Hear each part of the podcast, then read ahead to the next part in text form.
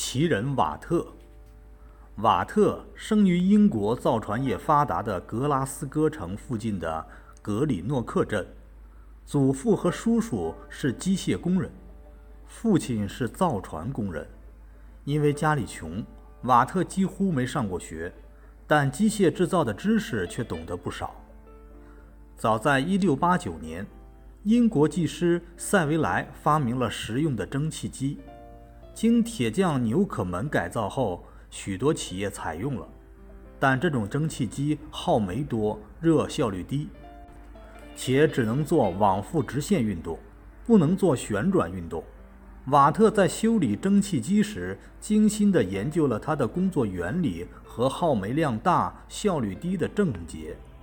瓦特决定改良这个机器。一年后，瓦特制造的蒸汽机点火了，但水沸腾起来后。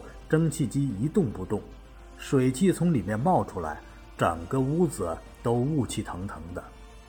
漏气让瓦特的第一次实验宣告失败。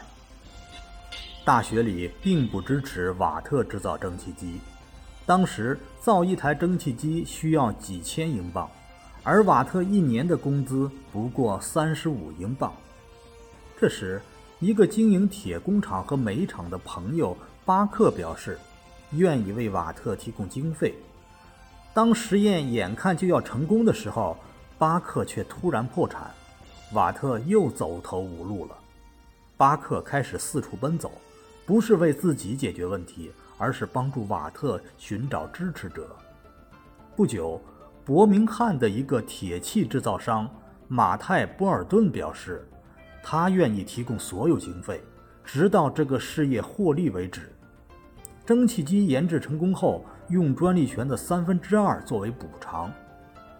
瓦特非常兴奋，很快赶到伯明翰，经过反复实践，终于制成了有分离冷凝器的单动式蒸汽机。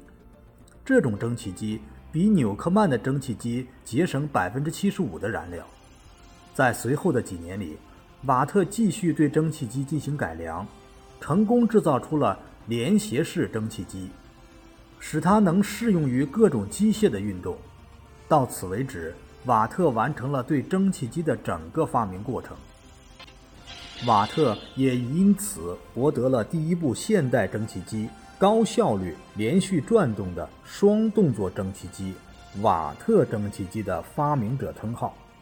从此之后，纺织业、采矿业、冶金业、造纸业。陶瓷业等工业部门都先后采用蒸汽机作为动力了。公元1807年，美国人福尔把瓦特的蒸汽机装在轮船上，从此航运中的帆船时代结束了。七年后，英国人史蒂芬逊把瓦特的蒸汽机装在火车上，陆路运输的新时代也开始了，蒸汽时代就这样来临了。瓦特逝世于公元1819年。为了纪念这位伟大的发明家，国际单位制中功率以瓦特为单位。公元1832年，人们在格拉斯哥市乔治广场塑造了一座瓦特铜像。